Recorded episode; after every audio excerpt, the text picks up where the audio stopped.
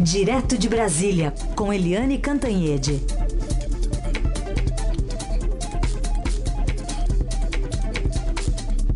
Aliás, marcha nupcial é uma coisa linda, né, Eliane? Bom dia. Bom dia, Heisen, Carolina, ouvintes. É... Bom dia mesmo. Bom dia mesmo. Uma sexta-feira pré, um monte de convenção aí no fim de semana. Mas agora temos vices, né? Ana Amélia do PP com Alckmin e Eduardo Jorge pegando na mão de Marina, ele que é do PV. Quais os motivos que levaram a esses noivados? Olha, o primeiro motivo, sabe, Heisen, é que a Carolina não parava de ficar cobrando que eles todos estavam sem vice. Uhum. Então a Carolina todo dia dizendo: Meu Deus, a eleição chegando, ninguém tem vice. Aí eles resolveram, enfim, resolver esse problema. O Geraldo Alckmin está aí se acertando com a senadora Ana Amélia, que é do PP do Rio Grande do Sul.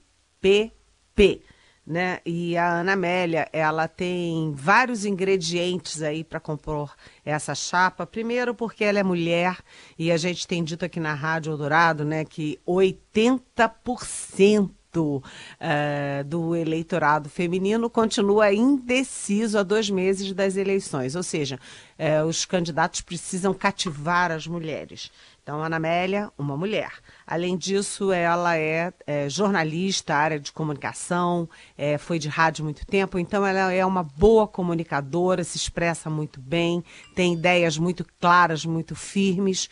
É, portanto, acabou sendo uma nova unanimidade no Centrão, depois que o Alckmin não conseguiu o Josué Gomes da Silva, empresário de Minas. Além disso, a Ana Amélia, ela é do Rio Grande do Sul. E aí entram vários fatores a favor dela.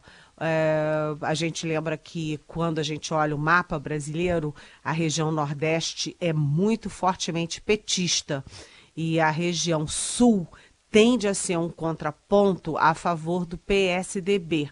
Mas é, nesta eleição, o PSDB no Sul está sofrendo dois ataques especulativos muito fortes.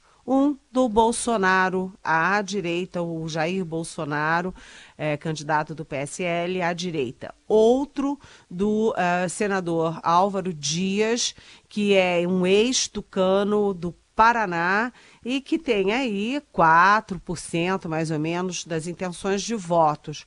Então, esses 4% podem fazer toda a diferença para o Alckmin aí numa disputa acirrada pelo segundo turno.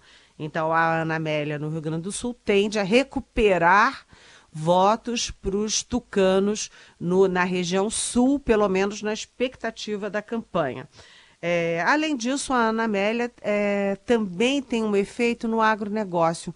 Uma outra candidata que o PSDB pensou foi a Tereza Cristina, que é a presidente da frente parlamentar do agro, da, da agropecuária, ela é de Mato Grosso, exatamente porque o pessoal do agronegócio tem muito dinheiro, tem muita força, tem muita força no Congresso, é importante para a governabilidade e está ali é, começando a, a, a, se encantar com a ideia de Bolsonaro. Então, Ana Amélia compõe essa chapa sob vários pontos de vista, mas ela ainda tem que acertar alguns detalhes muito espinhosos é, no seu partido PP.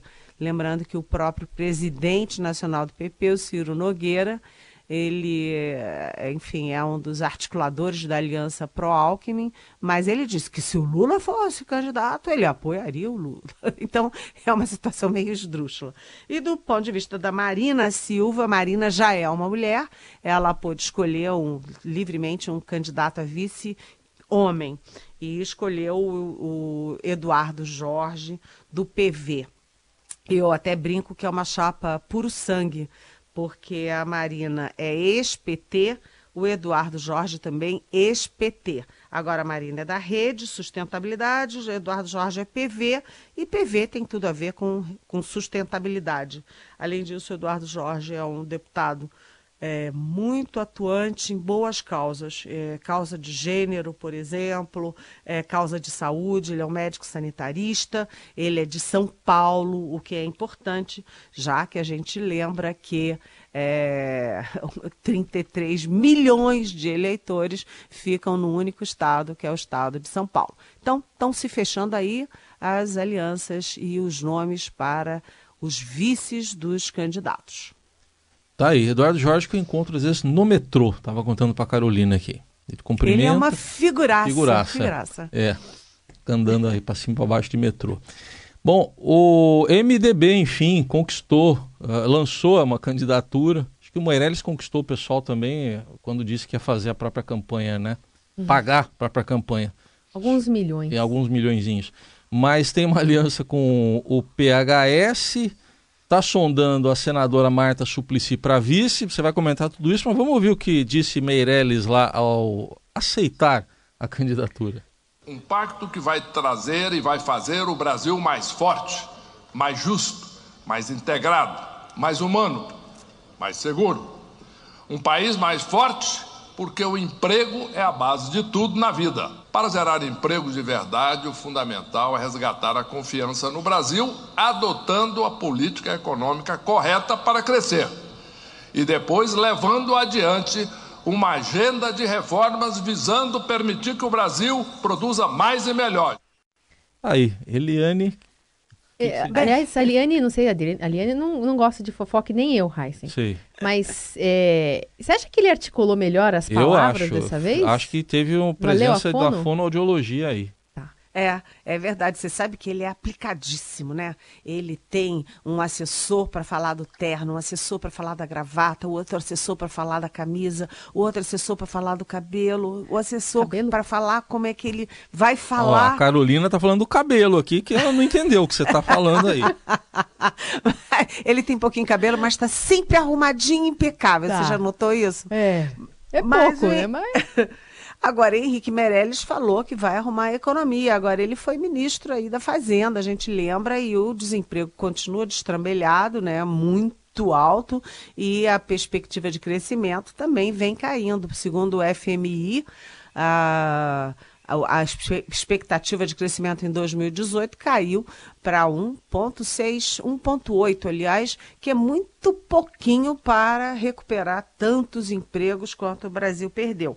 Mas, enfim, Meirelles tem pelo menos credenciais e aí fez uma aliança. Ele estava virgem nessa aliança e fez nessa eleição e conseguiu fazer uma aliança com o PHS. Antes que chovam perguntas me perguntando o que que afinal significa PHS, hum. é o Partido Humanista, e aí é o seguinte, ele tem duas prefeituras, tá vendo? Olha aí, ó.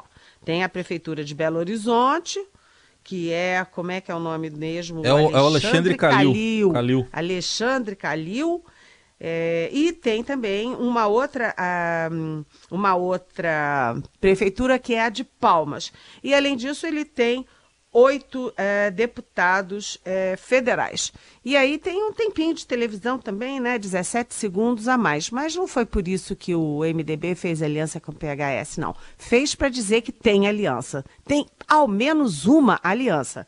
Aliás, o Henrique Meirelles conseguiu 85% é, da convenção do MDB, é uma boa marca, mas a gente lembra que ele tem defecções importantes em Alagoas, no Ceará, no Paraná, e aí ele pode ter muitas dificuldades é, durante a campanha. E falando em dificuldades, o presidente Michel Temer foi à convenção e lá ele aproveitou para dar uma estocada indireta no Ciro Gomes. O Ciro Gomes, na, na sabatina da Globo News, tinha chamado Temer de ladrão.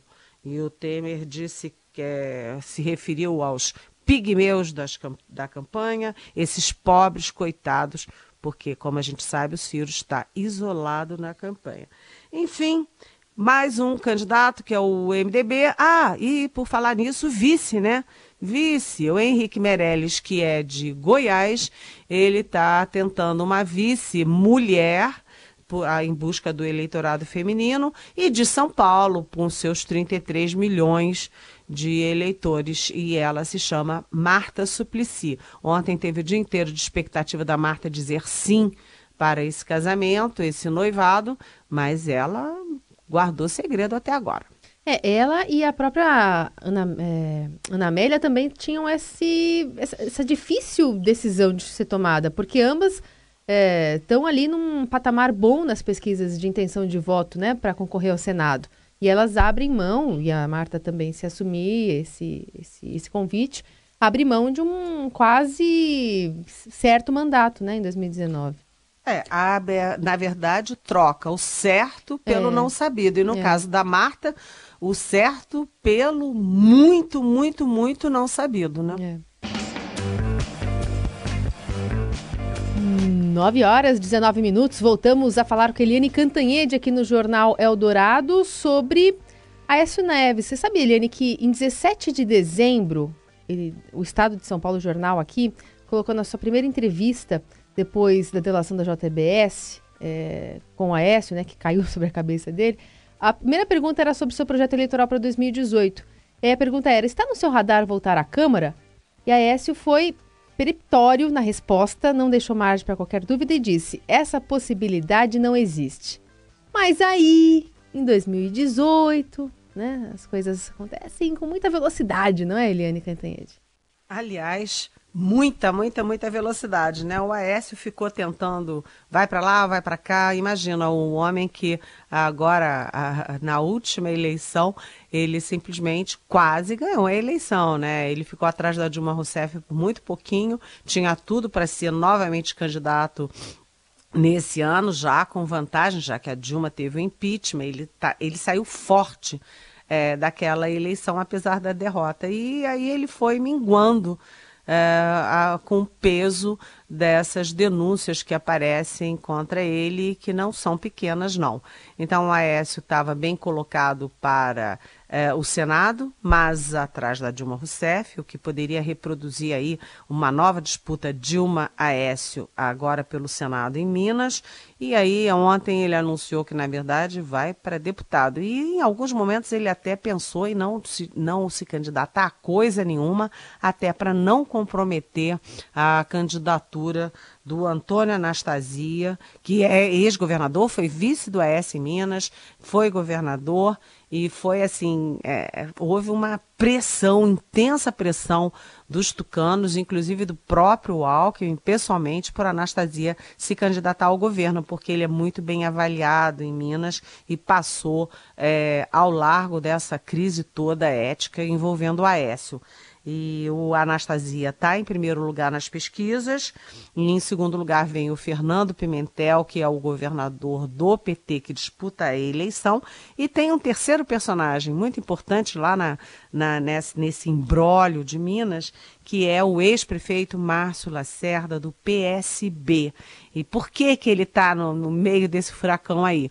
Porque ele foi um dos rifados na aliança do PT para a neutralidade do PSB. Mais claramente, o PT e o PSB fizeram esse acordo para simplesmente tirar o Ciro Gomes é, da frente. Então, é, o PSB deixou de apoiar o Ciro, vai pela neutralidade e. Uh, e para isso também vai ter que tirar, já comunicou que vai tirar o Márcio Lacerda da disputa ao governo é, de Minas Gerais. Aí o Márcio Lacerda virou e falou assim: vem cá, é, até agora eu gastei com meu dinheiro próprio para fazer toda essa pré-campanha ao governo. E agora?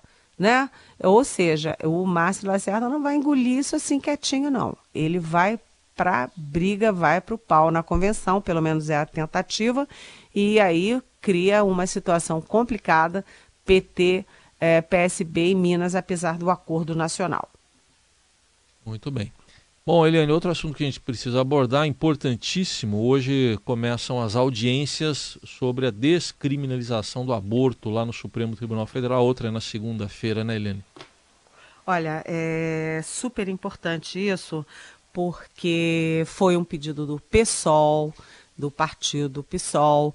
É, e aí a quem está quem está cuidando disso no Supremo é a ministra Rosa Weber, não por acaso uma mulher, né, uma das duas mulheres entre os 11 ministros do Supremo. E uh, a alegação é de que a, a criminalização do aborto, ou seja, a mulher que faz aborto é sujeita a três anos de prisão, é, é, uma, é uma coisa prevista no Código Penal, sabe, Heisen e Carolina? E sabe de quando é o Código Penal? O Código Penal brasileiro é de 1940 e ele é anterior à Constituição de 1988, que prevê é, outros princípios, como dignidade da pessoa humana, é, a proibição da tortura, os direitos sexuais e reprodutivos das mulheres, todos esses são princípios constitucionais posteriores e, portanto, superiores, até porque se trata de Constituição, ao Código Penal.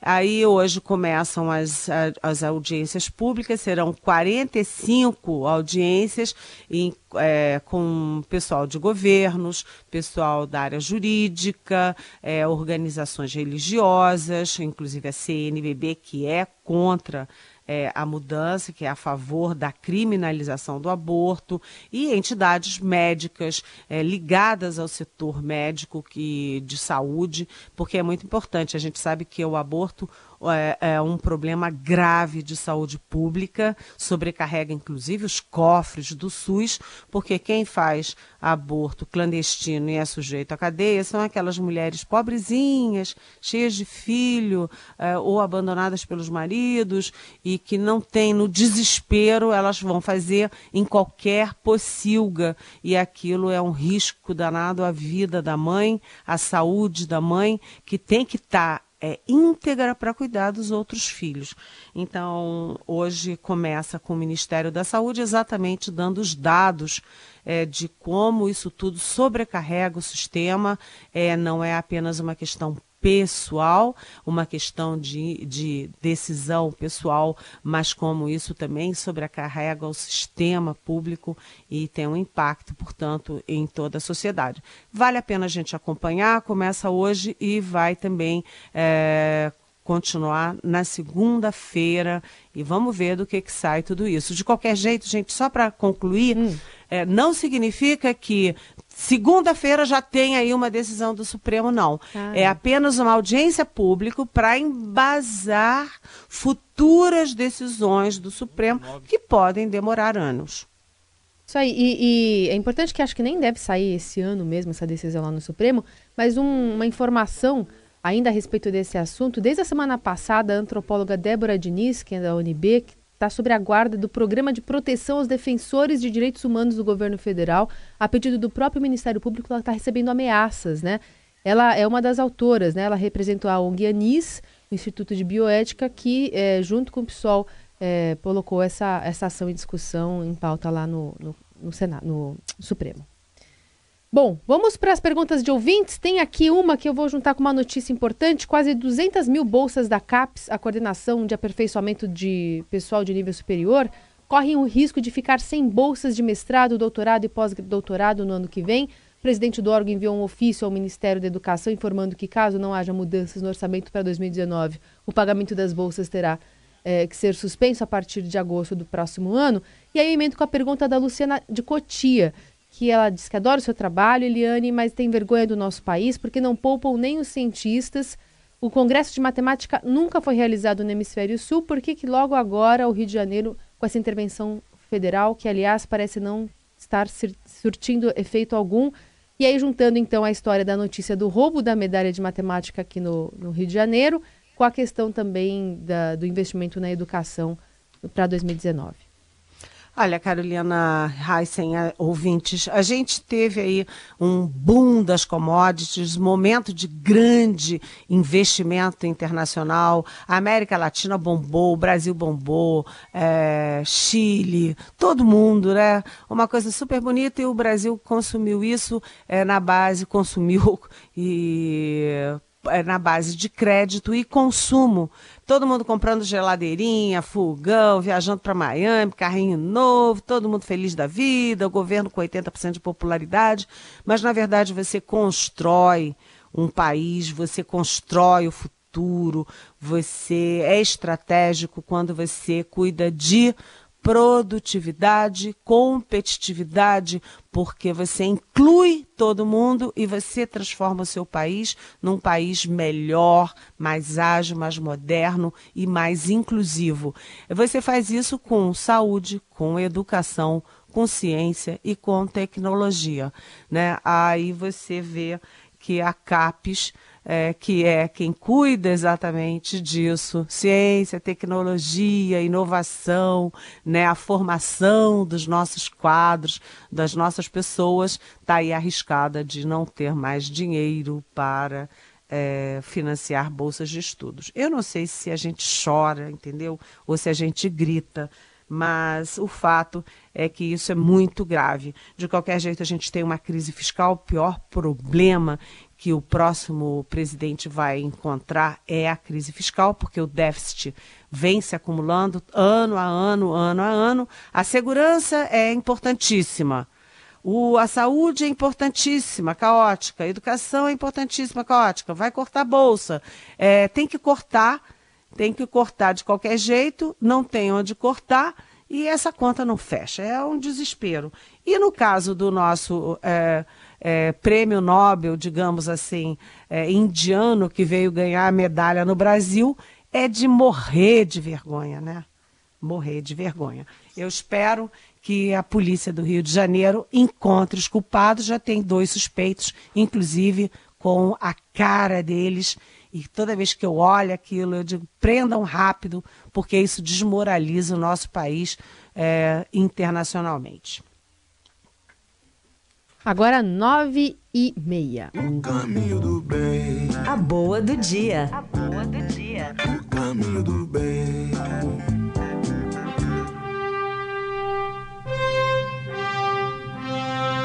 Vamos falar aqui do, do Clark Kent, é isso? Cadê o nome do rapaz? Clark Kent Apuada. É um menino de 10 anos que ganhou uma prova, uma prova lá nos Estados Unidos, é, 100 metros estilo borboleta, é, num tempo de 1 minuto 9 segundos e 38, e com isso ele superou a marca de um outro menino que já teve 10 anos, que fez em 1 minuto 10 segundos e 48. Esse outro menino chamado Michael Phelps. Lógico que o Phelps hoje já diminuiu, né? Ele já faz em 49 segundos e 82. Mas me chamou a atenção, logo que eu cheguei aqui, eu vi essa notícia, antes de Ana Amélia, antes de Eduardo Jorge, antes de tudo que foi de eleição, eu vi isso, não tinha nem começado o jornal e falei para Carolina, já temos a boa do dia. O Clark Kent, mas a gente tá tocando música de super-homem que ele chama Clark Kent, mas nadando assim ele tá parecendo o Aquaman, né? É a boa do dia. Eu acho que o Aquaman contra o Super-Homem tá na água, Até o Super-Homem ganha. O Tá Aquaman bom. é uma vergonha. Gostou do menininho aí, Eliane? Nossa, eu adorei. Tem tanta potencialidade nesse É. nosso Brasil, né? Clark Kent, eu te amo. Falta ser jornalista só. Falta isso. Não, falta ele trazer a nossa medalha de ouro na natação. Oba! Muito bem. Eliane, obrigada, bom fim de semana. Bom fim de Tchau. semana. Beijão.